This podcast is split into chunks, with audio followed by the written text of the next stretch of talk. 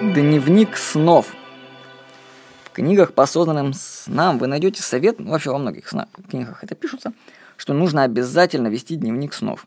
Это тренирует память. Потому что если ты не помнишь сны, то как ты ими будешь управлять? Существует мнение, что все на самом деле видят сны, просто большинство людей их просто не помнит. Но я скажу, что у меня свое мнение на этот счет. Я не соглашусь с тем, что люди не видят сны. Я считаю, что если ты не помнишь сон, то его не было. Вот я вам так скажу. Иначе для кого он был, если ты его не помнишь? То есть, если говорить, знаете, что да, вам снились сны, но вы их не помните, ну и чего? Ты, если ты их никогда не вспомнишь. Значит, его не было все-таки. А кто его тут другой смотрел? Память во сне работает достаточно сложно. Так вообще, что есть отдельная память для сна и для бодрствования. Вот Роберт Брюс в книге «Астральная динамика вообще дает такое замысловатое объяснение работы памяти. Он считает, что во время засыпания происходит дублирование сознания. Двойник копируется из материального тела и отделяется от него. После разделения существует два «я». Одно то, что, скажем так, ушло в астрал, а другое то, которое лежит на кровати. По возвращению из астрала первое «я» закачивает воспоминания в материальную память. Если второе «я» к ней подключится, то у нас будут воспоминания о выходе из тела и странствия в других мирах. То есть представьте, что вы лежите на кровати, засыпаете, пошли признаки сна, путанные мысли, вибрации. Бац, а дальше ничего нет. Темнота, и вы думаете, что у вас ничего не получилось. Кстати, у меня такое часто бывает. То есть вибрации прошли, бах-бах-бах, и ничего нет. Но на самом деле ваш двойник вышел в этот момент, только он вас с собой не взял. Вы остались с памятью материального тела, которое лежит на кровати. Другой вопрос, что он потом вернется, закачает эту память, и если к ней подключиться, то можно сказать, что и ты вышел. Так что вопрос осознанных снов – это еще и вопрос памяти. Кстати, возможно, что память именно ключевой элемент этих осознанных сновидений. У кого хорошо развита память, или просто кто тренирует запоминанием по технические приемы, тот хорошо управляет с нами. Так что вы можете начать тренировать память, записывая, даже, может, зарисовывая свои сны. Для этого нужно сделать это привычкой, просто заведя дневник снов.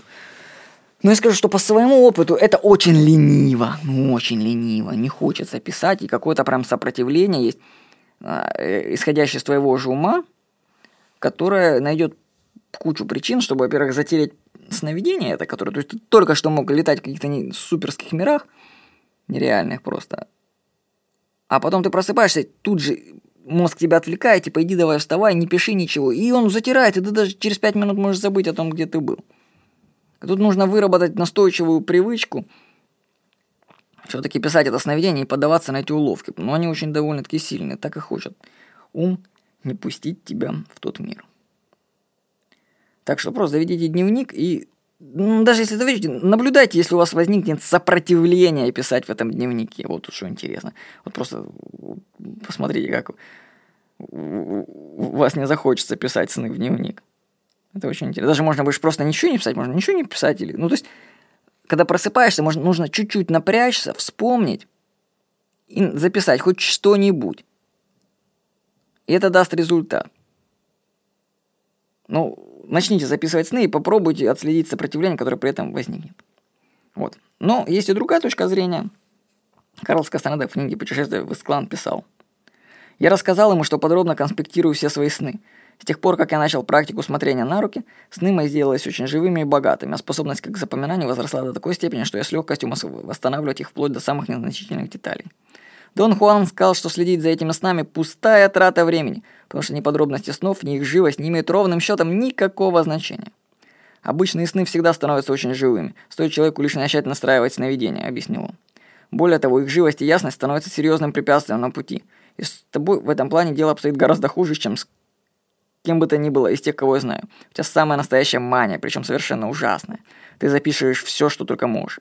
А я искренне считал, что это Кастанеда Хрюша. А я искренне считал, что поступаю правильно. Благодаря подробнейшим конспектам своих снов я в какой-то степени уснил себе природу видений, имевших место в моих снах. «Брось это!» – приказал он. «Это ни в чем тебе не поможет. Ты только отклоняешься от цели сновидения, которая является контроль и сила». Карлос Кастанеда «Путешествие в Исклон». Так что ведете вы дневник снов или не ведете? Неважно, осознанное сновидение, по сути, как мне кажется, неуловимы. Но все-таки я вам рекомендую начать вести дневник снов. И посмотреть, на каком, через сколько дней вы забьете на это дело. Вот я вас предупреждал, что вести дневник снов очень тяжело. Но если вы долго продержитесь, то будете вознаграждены. С вами был Владимир Никонов.